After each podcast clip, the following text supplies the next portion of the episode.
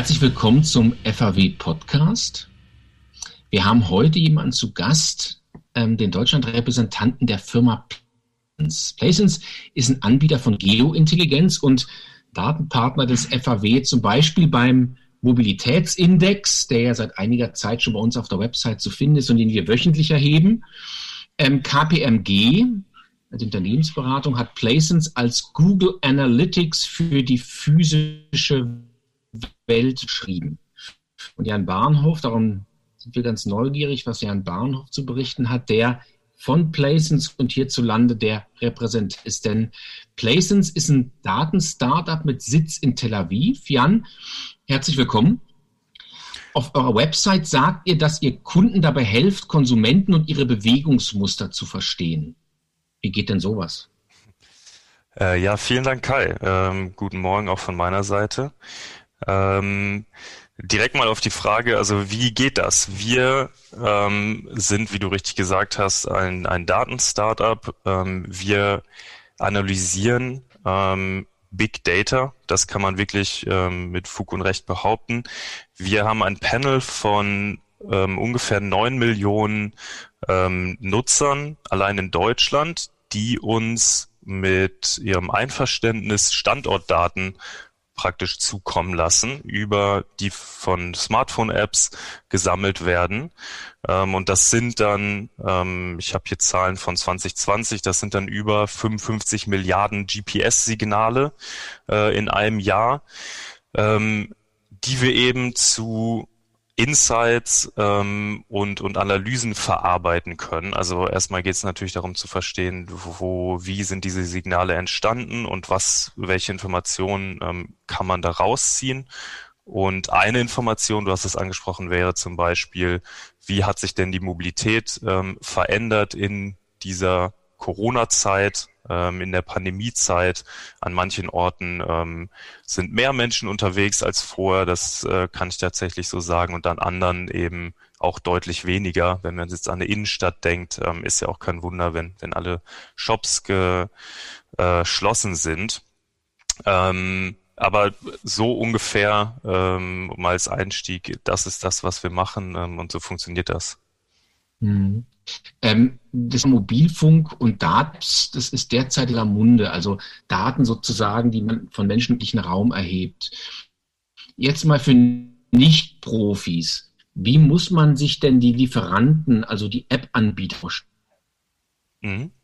Ähm, also es ist ja so, als App-Entwickler ähm, muss man auch irgendwie schauen, dass man ein gewisses Auskommen hat. Und jetzt gibt es drei Möglichkeiten im Allgemeinen, wie man ähm, monetarisieren kann, seine App. Das eine wäre, nervige Werbung zu schalten. Das, das findet jeder ähm, ja nicht besonders schön. Das andere wäre es, dass die Apps ähm, bezahlt werden müssen, also für einen Betrag X dann erst heruntergeladen werden können. Und die dritte Möglichkeit ist es eben, anonymisiert die Daten, die gesammelt werden, zu monetarisieren tatsächlich. Ähm, und so funktioniert das Ganze dann auch. Ähm, also wir arbeiten mit vielen verschiedenen Entwicklern zusammen, die sogenannte SDKs, also Software Development Kits, das ist so ein bisschen die, die Infrastruktur von Apps, ähm, zur Verfügung haben, die im Endeffekt diese, diese Daten ähm, generieren können und dann, und das ist eben sehr, sehr wichtig, ähm, komplett mit dem Einverständnis erst, also mit dem Opt-in der jeweiligen Nutzer ähm, diese Daten dann teilen. Und wir sind diejenigen oder eine der, wir sind einer der Partner, der diese Daten dann nutzen kann ähm, und wiederum ja Analysen damit macht ähm, und so verschiedenen Industrien ähm, dabei äh, hilft, bessere Entscheidungen zu treffen. Mhm.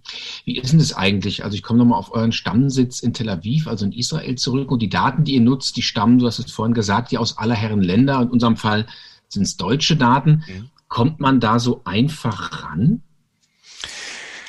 Ähm, ja, ich, ich könnte jetzt sagen, äh, nee, ist total schwierig, um auch vielleicht Konkurrenten abzuschrecken. Ähm, auf der anderen Seite, also es ist natürlich nicht ganz trivial. Man braucht die ähm, Beziehung zu den zu den Datenlieferanten.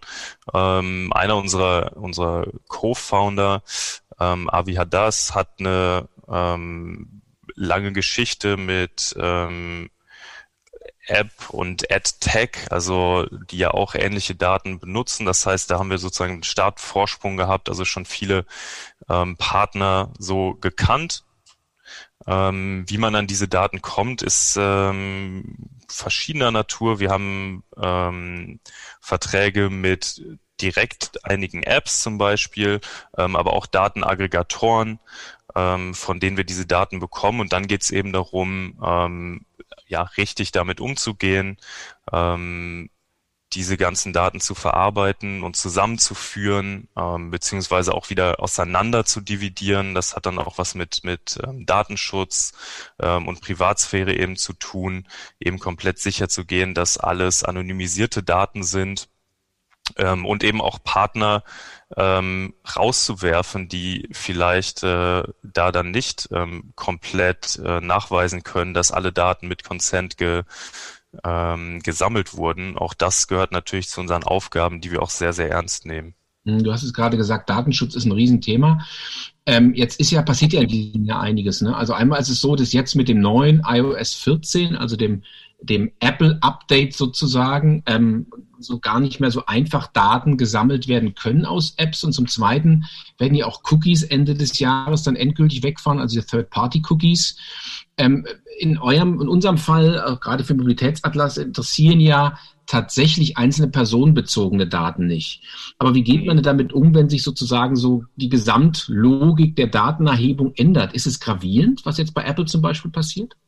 Also grundsätzlich, ähm, also die Frage kommt natürlich immer wieder. Ähm, und wir unterstützen ganz klar jede Veränderung oder jede Maßnahme, die dem Datenschutz und dem Schutz der Privatsphäre des Individuums dient, weil wir von vornherein, und das gehört eben zur, zur DNA von Placents, mit ähm, ja, dem Versprechen gestartet sind, okay, wir wollen zeigen, dass man auch komplett datenschutzkonform und DSGVO-konform ähm, trotzdem noch ähm, ja sinnvolle und und äh, werthaltige Analysen machen kann, denn wir sind genau wie du sagst nicht an dem Individuum äh, hinter den Daten interessiert. Es geht uns nicht um Targeted Marketing, also genau zu sagen, Person XY ähm, hat jetzt den Shop betreten, sondern es geht immer um eine statistische und aggregierte Analyse des Ganzen.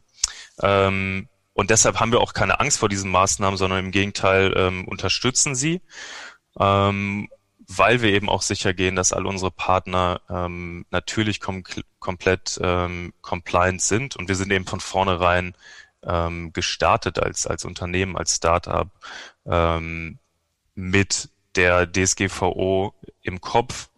Ähm, und auch deshalb sind wir eben auf dem europäischen Markt äh, und, und in Deutschland ähm, gestartet. Mhm. Genau. Das Spannende ist ja, ihr sammelt sagt hast, nicht nur Daten, sondern ihr wertet sie aus, logischerweise, und aggregiert die und ihr habt dann künstliche Intelligenz. Es ist ja ein bisschen so ein Buzzword, künstliche Intelligenz. Da geht es um ja. riesen Datenmengen, du hast es vorhin kurz beschrieben. Wie muss man sich denn eigentlich sowas vorstellen, so eine künstliche Intelligenz-Auswertung von Mobile-App-Daten? Hm. Ja, da bin ich jetzt vielleicht auch, also ich, ich versuche es mal ein bisschen plakativ darzustellen. Also genau, du hast vollkommen recht, künstliche Intelligenz oder AI ähm, ist auf jeden Fall ein Buzzword, fehlt auch in vielen Startup-Pitches nicht, weil es natürlich gut klingt. Ähm, und dann ist genau die richtige Frage, okay, was davon ist denn dann wirklich künstliche Intelligenz?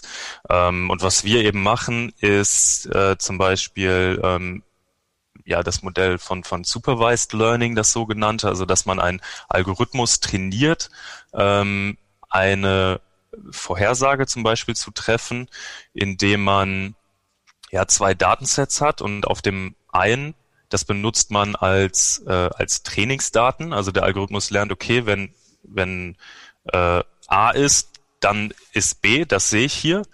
Und dann gibt man ihm praktisch die andere Hälfte des Datensatzes, wo nur A drin ist und er muss dann B vorhersagen sozusagen. Das heißt, da mhm. kann man dann sehr gut schauen, okay, funktioniert dieser Algorithmus und ihn entsprechend besser trainieren. Und äh, um das jetzt weniger theoretisch zu machen, wo wir das äh, zum Beispiel anwenden, ist bei unseren Vorhersagen der ähm, des Footfall, also der Kundenfrequenz. Wir benutzen verschiedene Daten, die wir als als Trainingsdaten benutzen ähm, oder oder auch Benchmarking-Daten. Das können kann von Laserzählanlagen sein, ähm, wo wir dann eben genau wissen, okay, die stehen ähm, an dieser Stelle und wie viele ähm, Signale sehen wir denn jetzt in unseren Daten, so dass man da eben den Algorithmus und das ist dann künstliche Intelligenz im Endeffekt erstmal trainieren kann auf diesen Daten und dann ist er im Endeffekt in der Lage, auf anderen, ähm, an anderen Standorten eine sehr genaue Schätzung abzugeben, wie viel Kundenfrequenz denn dort stattfindet.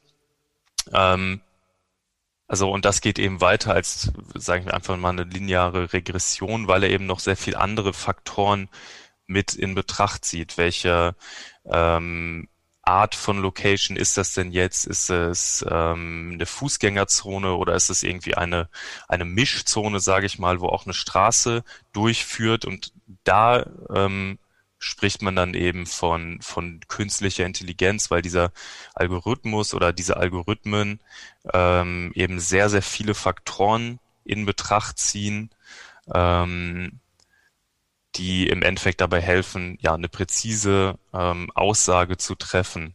Ähm, mhm. Genau. Das ist so spannend. So AI braucht doch ungeheure Rechenleistung, stelle ich mir vor. Wie ist denn das heutzutage? Liegt so Rechenleistung einfach rum oder muss man sich die irgendwie mit relativ viel wirtschaftlichem Aufwand, also relativ viel Geld erkaufen? Es, es geht. Also ich kann dir jetzt selbst keine ähm, genauen Zahlen sagen, aber wir arbeiten zum Beispiel mit, äh, mit Google Cloud-Lösungen. Ähm, natürlich die Server alle in, in Europa. Ähm, das ist ja heute ohne Probleme möglich. Ähm, und dann ist es die Bezahlung ist eben, sobald sie abgerufen wird, muss man die, die Leistung dann bezahlen. Und es ist ähm, nicht so, also so unglaublich viel. Natürlich ist es ein beträchtlicher Teil auch unserer Leistung an sich. Deshalb schauen wir natürlich auch immer, dass wir jede ähm, Analyse ja möglichst so gestalten, dass wir nicht unnötig Rechenleistung verwenden. Aber im Endeffekt ähm, ist es heutzutage nicht mehr sehr schwierig, auch sehr schnell über viel Rechenleistung zu verfügen, weil es eben alles ähm, ja über die Cloud abrufbar ist. Und dann gibt es ja verschiedene Anbieter, sei es äh, AWS oder eben Google. Ähm, und, und mit diesen Anbietern arbeiten wir dann auch, um die Rechenleistung ähm, einzukaufen und das eben auch sehr flexibel. Das ist eben das, das Angenehme dabei. Man zahlt also praktisch nur für jedes Kilobyte, das man auch wirklich äh, verwendet ähm, und muss nicht im Vorhinein ein großes cash-intensives Investment machen, um selbst irgendwie einen Server aufzubauen. Mhm, also muss keine, keine Datenbanken, riesen Datenbanken, riesen Rechnerleistung vorhalten. Interessant. Richtig. Geointelligenz wird ja generell immer wichtiger. Also nicht nur bei uns jetzt beim FAW für den Mobilitätsindex, auch Mediaagenturen oder auch Kommunen, die irgendwie smart werden wollen, die nutzen ähm, Daten mobiler Menschen ähm, Themen, die für Geointelligenz relevant sind, sind ja generell Bewegungsmuster von Zielgruppen, hast du schon angesprochen, irgendwelche Customer Journeys oder Nutzerprofile, aber jetzt immer auf Zielgruppen bezogen, nicht auf einzelne. Wo siehst du denn künftig eure Hauptgeschäftsfelder? Mhm. Ähm, sehr, sehr gute Frage. Ähm, also für uns ist es ganz klar, dass das Thema, genau wie du gesagt hast, ähm, also ein extrem heißes und aktuelles Thema ist.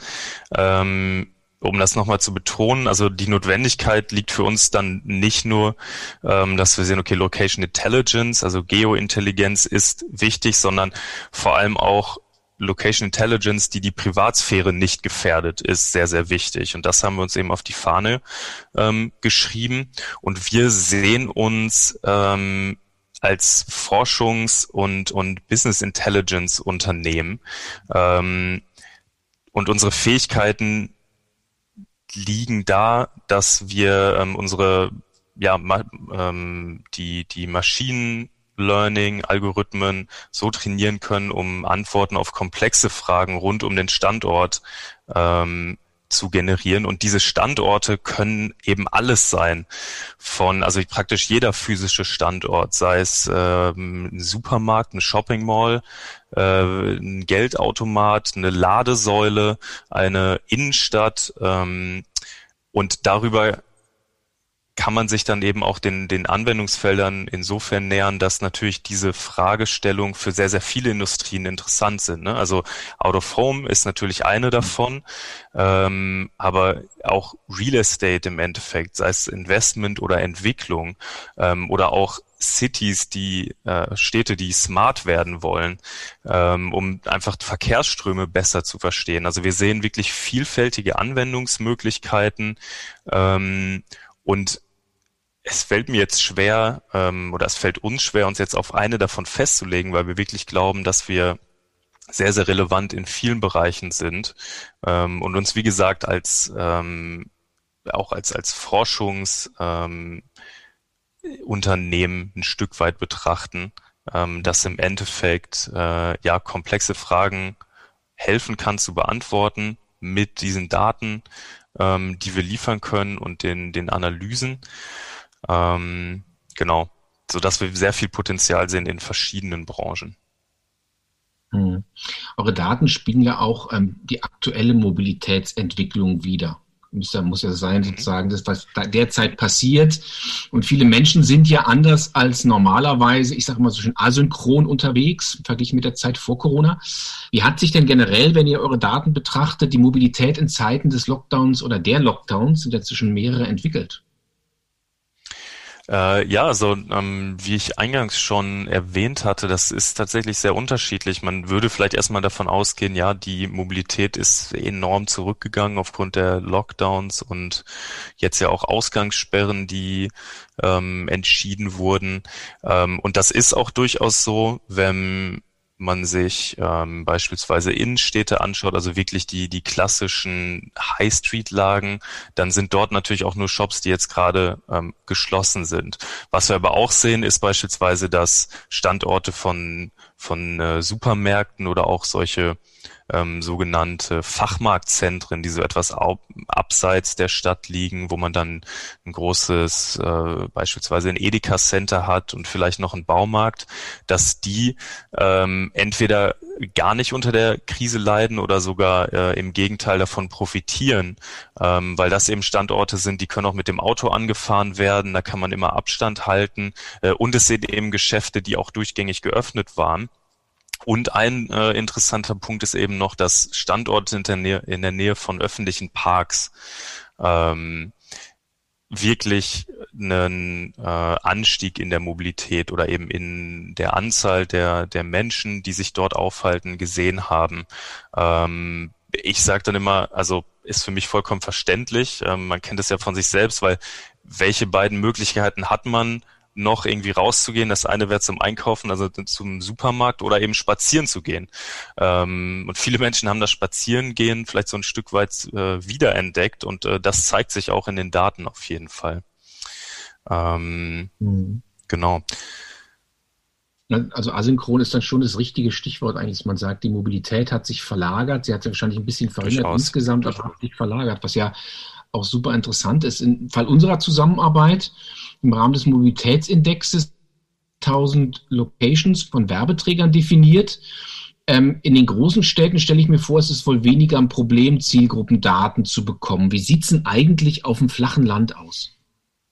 Ähm, ist weniger ein Problem, als man vielleicht denken würde. Ähm, also im Endeffekt sind unsere Daten ja vor allem ähm, GPS basiert äh, und das funktioniert eigentlich überall ähm, und teilweise auf dem flachen Land, ähm, wie du sagst, sogar besser als in Städten, wenn man jetzt da an, an Häuserschluchten denkt ähm, oder verschiedene Möglichkeiten, wo so ein Signal abgelenkt werden könnte.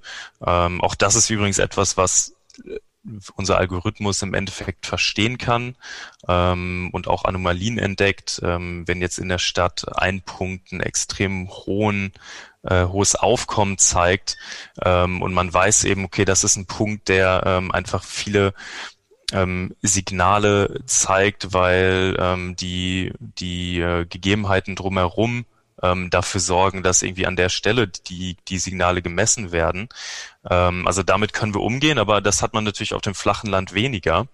Ähm, und unser Panel insgesamt, ähm, also von dem wir Daten bekommen, ist sehr, sehr konsistent und ausgeglichen und das über ganz Deutschland hinweg. Also im Prinzip können wir in ganz Deutschland Analysen äh, machen und dabei ist es ähm, ja fast egal, ob das jetzt in, in Köln ist oder im kleinen Dorf in, in Thüringen. Ähm, genau. Ähm, ihr habt euer Deutschland-Headquarter gerade nach Köln verlegt. Also eigentlich scheint es ihr so sehr groß habt. Was sind denn eigentlich so die nächsten Schritte von Playsens? Also äh, erstmal Deutschland war eigentlich schon schon immer unser Zuhause. Ähm, liegt eben auch daran, dass äh, einer unserer ersten Investoren der der Innogy Innovation Hub ist. Mittlerweile Innogy ist ja ist ja E.ON geworden. Ähm, aber wir sind von vornherein in Deutschland auch gestartet. Also wir haben nicht auf dem israelischen Markt angefangen, sondern wir Deutschland war unser erster Markt. Ähm, wir sind letztes Jahr dann auch in die Niederlande expandiert ähm, und für dieses Jahr haben wir noch einiges geplant tatsächlich. Ähm, also die Dachregion im Endeffekt zu zu komplementieren, also mit mit Schweiz und Österreich, ähm, Benelux, ähm, also in den Niederlanden sind wir schon und dann Belgien und Luxemburg hinzuzufügen, ist ein Plan und natürlich ähm, schauen wir auch auf Großbritannien ähm, und auch Italien tatsächlich als, als weitere Standorte. Und im Endeffekt können wir ähm, unsere äh, Reichweite eigentlich ähm, recht leicht innerhalb von, von einigen Wochen erweitern, denn die Verträge ähm, und, und Beziehungen zu den Datenlieferanten sind vorhanden und dann können wir im Endeffekt ähm, recht schnell entscheiden und äh, dann auch mitteilen, okay, wir wollen jetzt eben auch ab dem ersten ersten oder so ähm, oder dem ersten sechsten als ein Beispiel ähm, jetzt Daten von mhm. ähm, aus, aus Italien auch bekommen und können so ähm, tatsächlich auch mit einer recht hohen Flexibilität eigentlich verschiedene Märkte erschließen. Ähm, und das ist für, für dieses Jahr auch noch geplant. Mhm. Zum Schluss eine ganz kurze Frage. Ähm, euer Headquarter, Head Headquarter sozusagen, sitzt ja in Israel. Man hört, dass es der Bevölkerung dort durch die schnellere Impfen deutlich wieder mehr Freiheiten hat, als es bei uns in Deutschland derzeit ist. Wie ist denn die aktuelle Situation? Was hörst du von deinen Kollegen? Ja, das, also, das ist tatsächlich so. Also in Israel ist eigentlich schon wieder komplette Normalität eingekehrt. Also die Impfquote ist bei über 80 Prozent, wo man dann ja auf jeden Fall von der Herdenimmunität spricht. Die Zahlen unterstützen das auch, kaum noch Fälle. Ähm, und tatsächlich sind schon äh, in den letzten Wochen ähm, auch die letzten Restriktionen eigentlich ähm, aufgehoben worden. Das heißt, Restaurants, Einkaufszentren und sogar Konzerte und Sportarenen sind wieder ähm, geöffnet. Und ähm, also schon vor zwei Monaten oder, oder sogar drei ähm, ging das Impfen dann ähm, auch im Team bei uns in Israel los. Ähm, und da schaut man natürlich schon neidisch drauf, ähm, aber man muss eben auch sehen, dass es natürlich ein kleineres Land ist. Ähm, ich habe eben auch mal konkret nachgefragt, was denn meine Kollegen denken, Kollegen und Kolleginnen, ähm, woran es liegt. Also es ist natürlich ganz klar ein Vorteil, den man hat, wenn man nur einen internationalen Flughafen hat. Wenn man den abriegelt, dann geht nichts rein, nichts raus. Ähm, und die Grenzen auch zu den Nachbarländern sind mhm. ja sowieso mehr oder weniger dicht. Ähm, das heißt, das sind natürlich auch ganz gute Voraussetzungen. Zusätzlich dann ein sehr, sehr gutes Gesundheitssystem ähm, und einfach eine, eine kleinere Bevölkerung, ähm, die das Ganze begünstigen. Ähm, ja, und tatsächlich ist äh, die Pandemie in, in Israel ähm, überwunden. So, so scheint es auf jeden Fall. Natürlich ist man weiter vorsichtig, ähm, aber in Israel ist äh, Normalität schon wieder eingekehrt. Ähm, Und klar, das, äh, da schaut man schon ein bisschen neidisch, gerade weil jetzt ja auch der Sommer losgeht. Ähm, wobei mir da auch immer gesagt wird, ja, ähm, im August zum Beispiel ist es dann so heiß, da, da will niemand überhaupt irgendwie draußen sein. Ähm, von daher soll, sollten wir da nicht zu neidisch sein, aber das fällt einem natürlich schon schwer, wenn man, wenn man äh, so Bilder dann auch sieht, ähm, gerade in Videocalls im Hintergrund äh, der Kollegin. Ähm, ja, das Meer. Das, äh, das kann ich gar nicht bestreiten. genau. Ja, glaube ich. Es macht aber auch ein bisschen Hoffnung, muss man sagen. Auf jeden Je nach Fall. Zeiten, die bei uns irgendwann Einzug finden werden. Vielen Dank, Jan. Sehr, sehr das gerne. war der FAW-Podcast mit Jan Barenhoff von der Firma Place, Geointelligenz- und Datenanbieter, der ähm, über intelligente Auswertungen Daten von Zielgruppen, Bewegungsmustern etc.